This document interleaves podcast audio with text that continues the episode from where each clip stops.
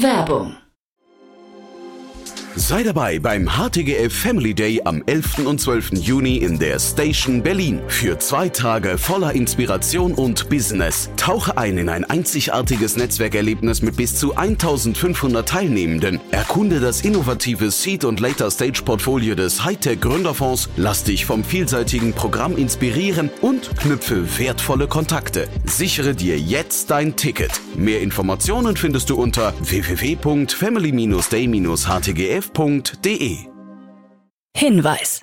Startup Insider übernimmt keinerlei Haftung für die Richtigkeit börsenrelevanter und unternehmensbezogener Daten.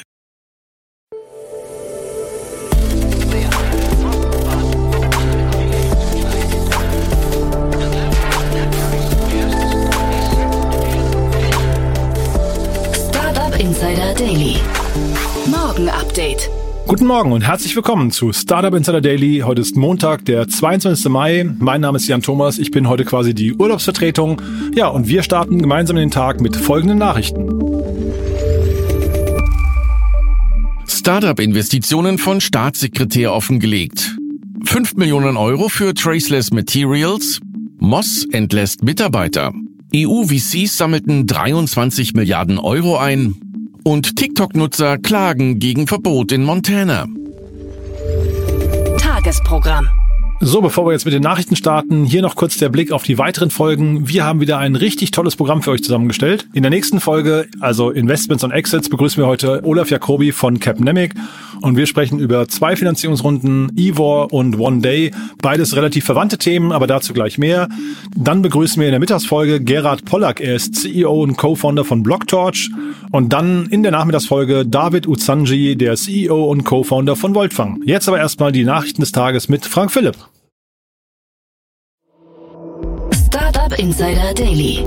Nachrichten. Startup-Investitionen von Staatssekretär offengelegt. Udo Philipp, Staatssekretär für Wirtschaft, ist für seine privat getätigten Investitionen in Startups in die Kritik geraten, da er selbst im Wirtschaftsministerium auch für die Förderung von Startups verantwortlich ist. Nun hat das Ministerium auf die Vorwürfe reagiert und aktuelle Berichte bestätigt, wonach Philipp Anteile an insgesamt vier Unternehmen hält.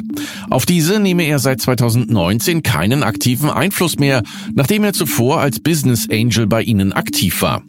Er halte heute kleine Minderheitsanteile ohne Einfluss auf die Geschäftspolitik. Zudem sei er weder im Beirat noch im Aufsichtsrat tätig.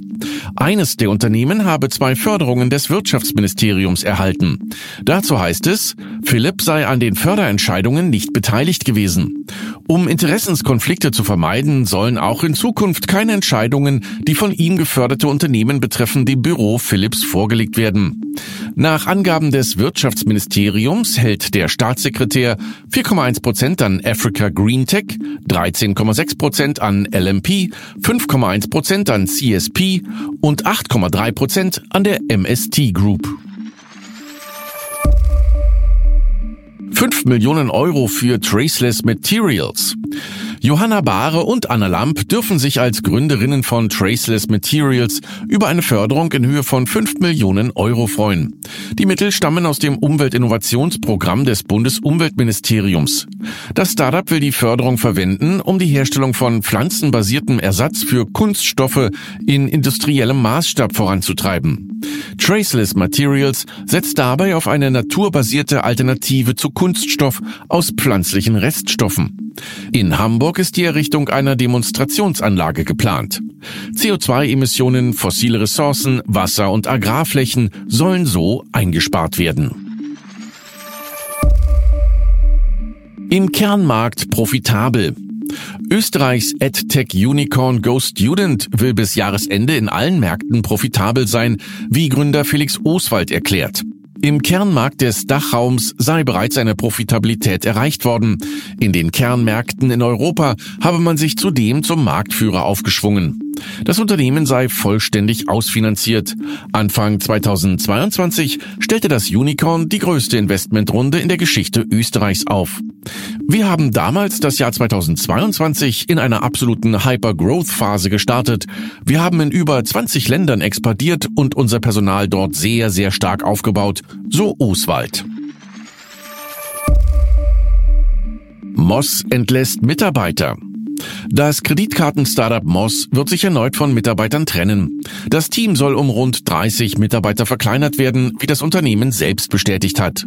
Auswirkungen auf das Tagesgeschäft seien für Kunden nicht zu erwarten. Bei der ersten Entlassungswelle im vergangenen September hatte sich das Fintech bereits von 70 Angestellten getrennt, was 15 Prozent der Belegschaft entsprach.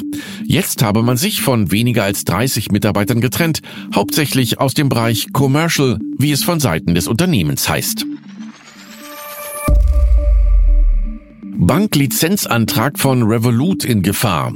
Die Bank of England plant Insidern zufolge, den Antrag der Neobank Revolut auf eine Banklizenz in Großbritannien abzulehnen.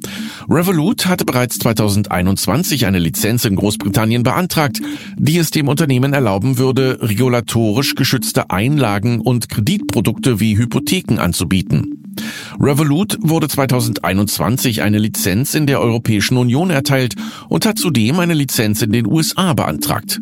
Ein Sprecher von Revolut gibt an, dass sich das Unternehmen nicht zu laufenden Lizenzanträgen äußert.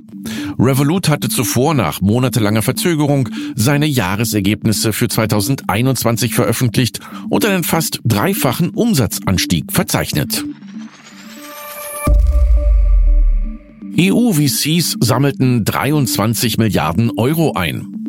Einer Erhebung von Invest Europe zufolge hat es im Jahr 2022 einen noch nie dagewesenen Aufschwung bei der Beschaffung von Risikokapital in Europa gegeben. Europäische VCs sammelten demnach 23 Milliarden Euro ein, was einem Anstieg von 13 Prozent gegenüber den 20 Milliarden Euro des Jahres 2021 entspricht. Fonds, die sich auf alle Venture-Phasen konzentrieren und solche, die sich auf die Frühphase konzentrieren, nahmen 42 Prozent des Gesamtbetrags für das Jahr auf. Institutionelle Anleger sind bei Risikokapital immer noch zurückhaltend und stellen weniger als 20 Prozent der Gelder für Fonds zur Verfügung, kommentiert der ehemalige SECA-Präsident Ulrich Geilinger. KI-Chefs bei Bilderberg-Konferenz. Der offiziellen Gästeliste der Bilderberg-Konferenz waren in diesem Jahr auch einflussreiche Persönlichkeiten aus dem Bereich der künstlichen Intelligenz vertreten. Dazu gehörten Sam Altman von OpenAI, DeepMind CEO Demis Hassabis, Palantir-Chef Alex Karp und Vizei-CEO Nuno Sebastião. Daneben waren auch Satya Nadella von Microsoft und Ex-Google-Chef Eric Schmidt vertreten. Die Bilderberg-Konferenz hat in diesem Jahr vom 18. bis 21. Mai in Lissabon stattgefunden. Während die Gästelisten in jedem Jahr veröffentlicht werden, bleiben die bei der Konferenz besprochenen Inhalte stets geheim. Larry Page mischte sich bei Kitty Hawk ein. Gelegte E-Mails zeigen, wie stark sich der Google-Mitgründer und Kitty Hawk-Finanzierer Larry Page in Sebastian Truns Flugauto-Startup einmischte. Mitarbeitern soll im Grunde gesagt worden sein, sie sollten den Anweisungen von Page blind folgen. Auch innerhalb des Unternehmens hat die Einmischung von Page anscheinend für Kritik gesorgt. Mindestens ein Ingenieur soll deswegen gekündigt haben. Insider-Dokumenten zufolge soll Page über eine Briefkastenfirma mindestens 330 Millionen US-Dollar in Kitty Hawk investiert haben. Wegen Page wurden dabei laut den E-Mails teils auch Sicherheitsbedenken zurückgewiesen. TikTok-Nutzer klagen gegen Verbot in Montana.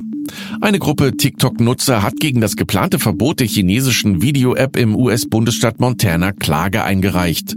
Dem Gesetz nach sollen die App Store-Betreiber Google und Apple gezwungen werden, TikTok ab Januar 2024 nicht mehr offiziell anzubieten.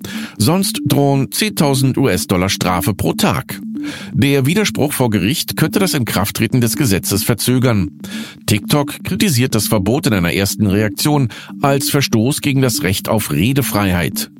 Montana kann seinen Einwohnern genauso wenig verbieten, TikTok zu nutzen und dort Beiträge zu veröffentlichen, wie es das Wall Street Journal verbieten kann, wegen dessen Eigentümers oder des Gedankenguts, das es veröffentlicht, heißt es in der eingereichten Klageschrift der Nutzergruppe.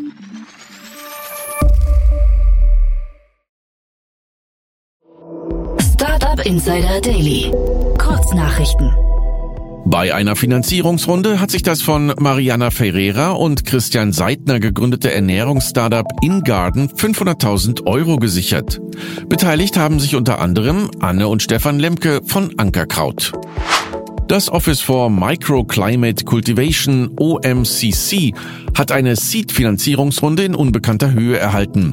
Die Beteiligungsmanagementgesellschaft Hessen und Companisto haben sich an dem Startup beteiligt, das ein Begrünungssystem namens Climate Farming System mit freistehenden vertikalen Flächen entwickelt.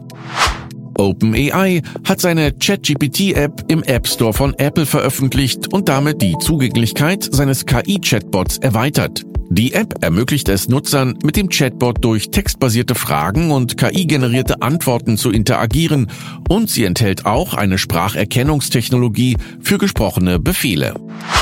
Nach Samsung soll nun auch Apple den Zugang zu ChatGPT und OpenAI eingeschränkt haben. Einigen Mitarbeitern des Konzerns ist die Verwendung anscheinend untersagt worden. Auch der gemeinsam mit OpenAI entwickelte Copilot der Microsoft-Tochter GitHub ist anscheinend nicht mehr gerne gesehen, ebenso wie Googles Chatbot BART. Laut GWI Research hat die Türkei einen deutlichen Anstieg des Besitzes von Kryptowährungen erlebt, da die Inflationsraten im Land drastisch steigen. Für die Umfrage wurden Personen im Alter von 16 bis 64 Jahren untersucht.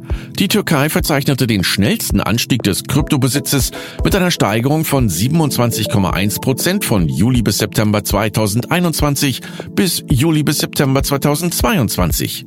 Die hohe Inflation und der Wertverlust der türkischen Lira haben zu einem verstärkten Interesse an Kryptowährungen geführt, wobei über 2,4 Millionen Türken Bitcoin besitzen. Und das waren die Startup Insider Daily Nachrichten für Montag, den 22. Mai 2023.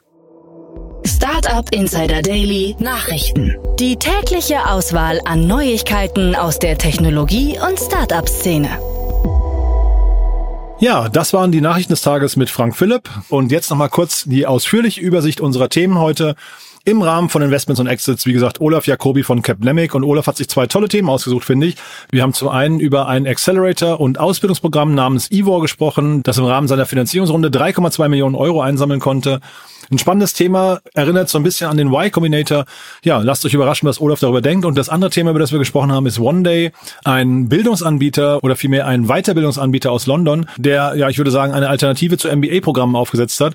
Auch ein spannendes Thema. Da gab es eine Finanzierungsrunde in Höhe von 6,2 Millionen Dollar.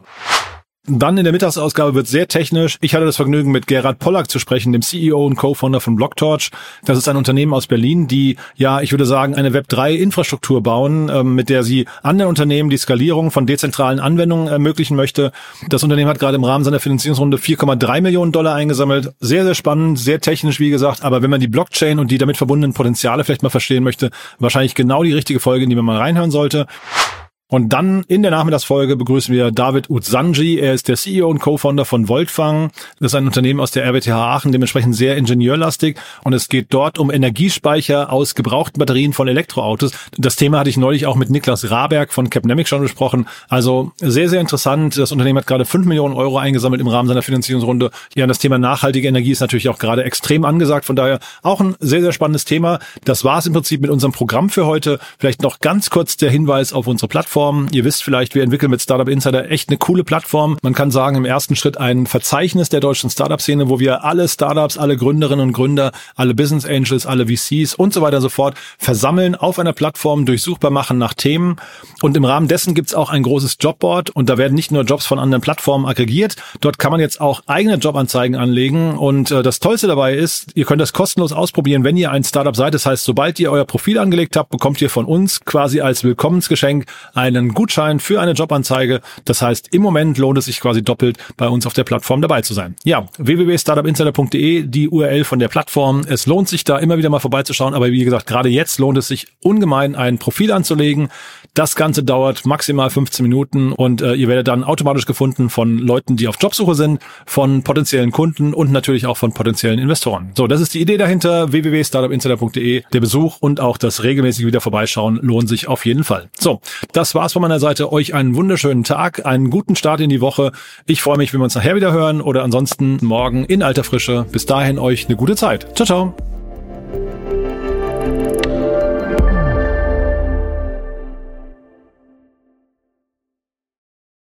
Diese Sendung wurde präsentiert von Fincredible. Onboarding made easy mit Open Banking. Mehr Infos unter www.fincredible.io.